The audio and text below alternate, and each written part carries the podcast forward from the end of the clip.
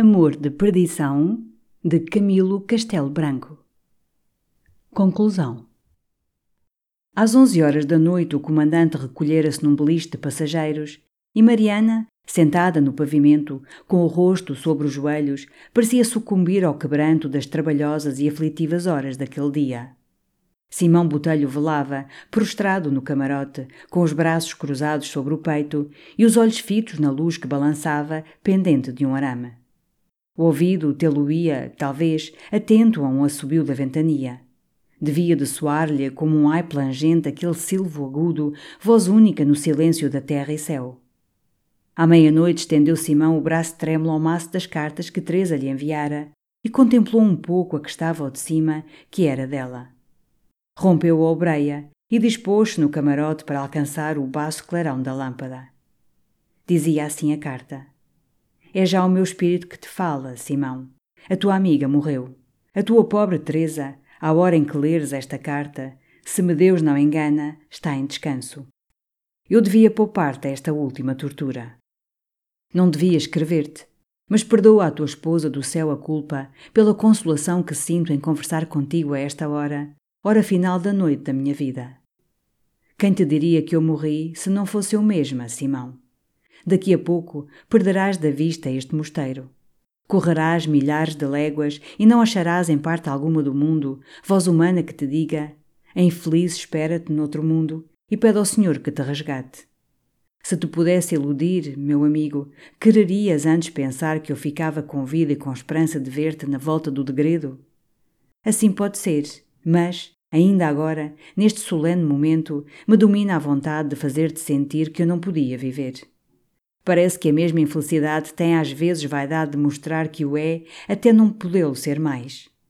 Quero que digas, está morta e morreu quando eu lhe tirei a última esperança. Isto não é queixar-me, Simão, não é. Talvez que eu pudesse resistir alguns dias à morte se tu ficasses. Mas, de um modo ou do outro, era inevitável fechar os olhos quando se rompesse o último fio, este último que se está partindo e eu mesmo o ouço partir. Não vão estas palavras acrescentar a tua pena. Deus me livre de juntar um remorso injusto à tua saudade. Se eu pudesse ainda ver-te feliz neste mundo, se Deus permitisse à minha alma esta visão. Feliz, tu, meu pobre condenado.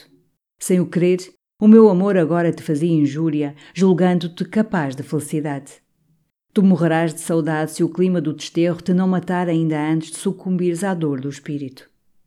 A vida era bela, era, Simão, se a tivéssemos como tu me pintavas nas tuas cartas, que li há pouco.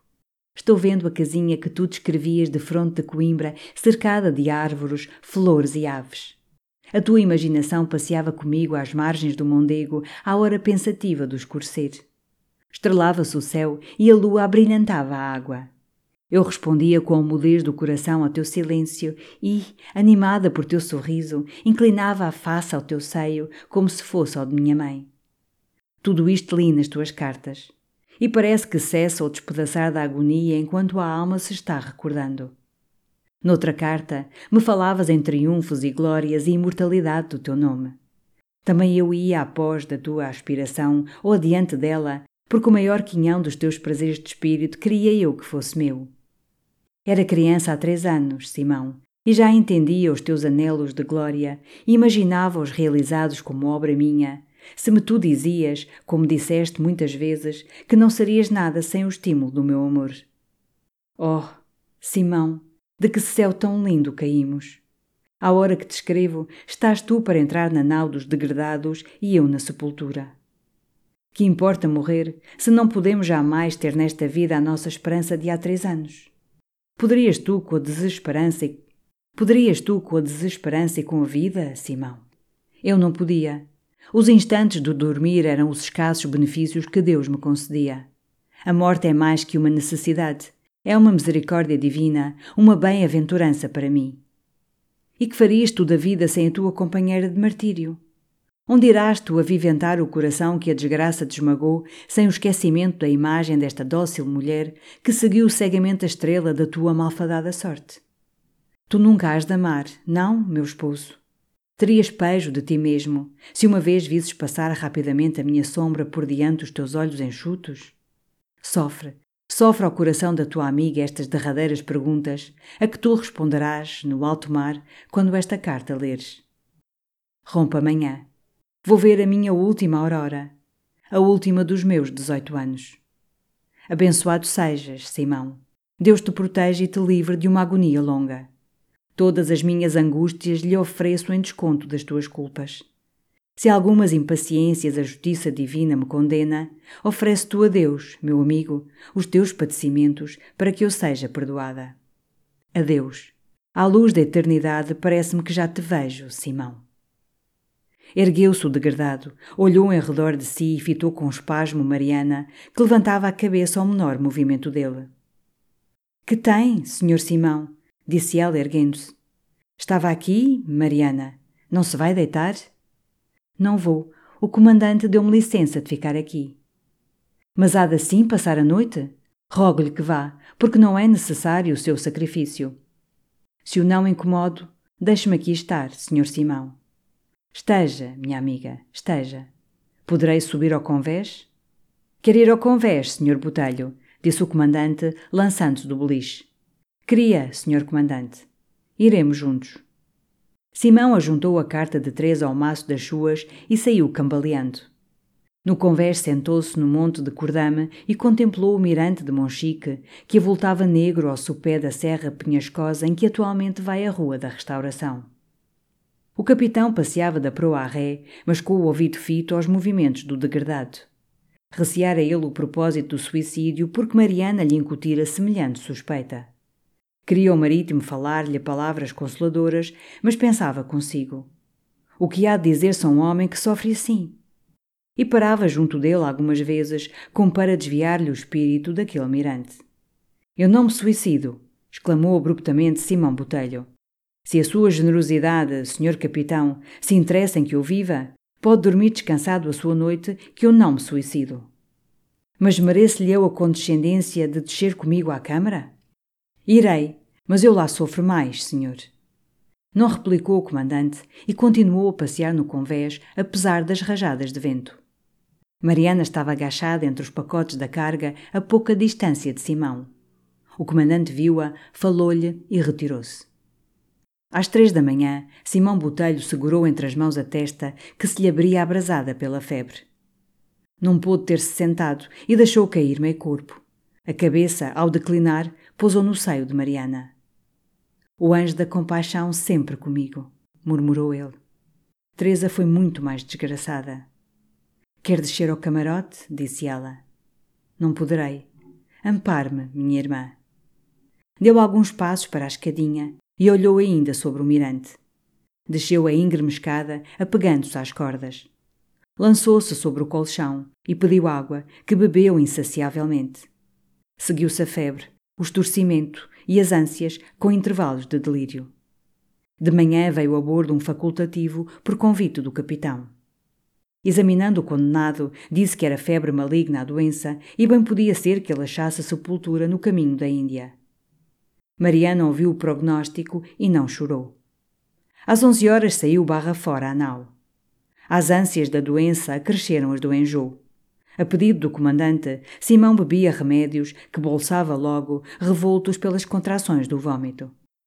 Ao segundo dia de viagem, Mariana disse a Simão: Se o meu irmão morrer, que é de eu fazer aquelas cartas que vão na caixa? Pasmosa serenidade desta pergunta. Se eu morrer no mar, disse ele, Mariana, atiro ao mar todos os meus papéis, todos. E estas cartas que estão debaixo do meu travesseiro também. Passado uma ânsia que lhe embargava a voz, Simão continuou: Se eu morrer, que tenciona fazer, Mariana? Morrerei, senhor Simão. Morrerá? Tanta gente desgraçada que eu fiz. A febre aumentava. Os sintomas da morte eram visíveis aos olhos do capitão, que tinha sobeja experiência de ver morrerem centenares de condenados feridos da febre do mar e desprovidos de alguns medicamentos. Ao quarto dia, quando a nau se movia ronceira de fronte de Cascais, sobreveio tormenta súbita. O navio fez-se ao largo muitas milhas e, perdido o rumo de Lisboa, navegou desnorteado. Ao sexto dia de navegação incerta, por entre espessas brumas, partiu-se o leme de fronte Gibraltar. E, Em seguida ao desastre, aplacaram as refegas, desencapelaram-se as ondas e nasceu, com a aurora do dia seguinte, um formoso dia de primavera. Era o dia 27 de março, o nono de enfermidade de Simão Botelho. Mariana tinha envelhecido. O comandante, encarando nela, exclamou: Parece que volta da Índia com os dez anos de trabalho já passados. Já acabados, de certo, disse ela.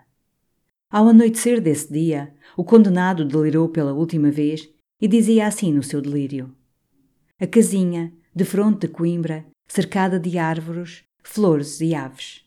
Passeavas comigo à margem do Mondego, à hora pensativa do escurecer. Estrelava-se o céu e a lua abrilhantava a água.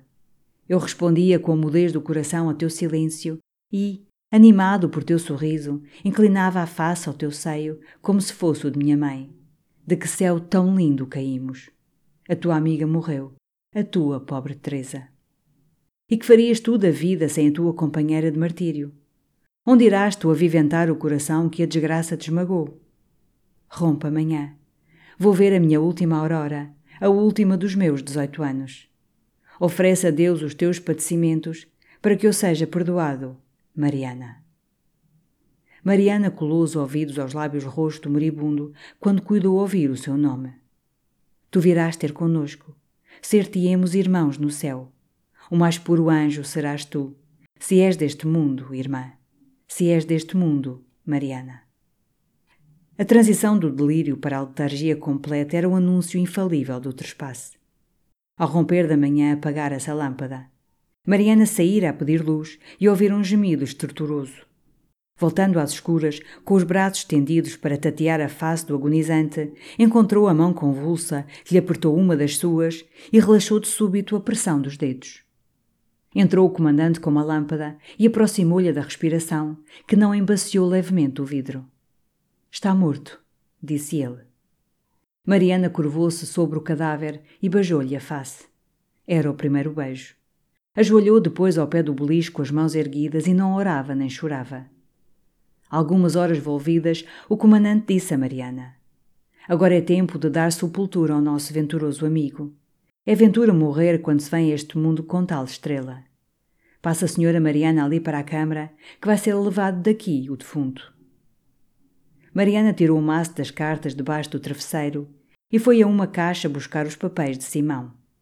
Atou o rolo no avental que ele tinha daquelas lágrimas dela, choradas no dia da sua demência, e cingiu o embrulho à cintura.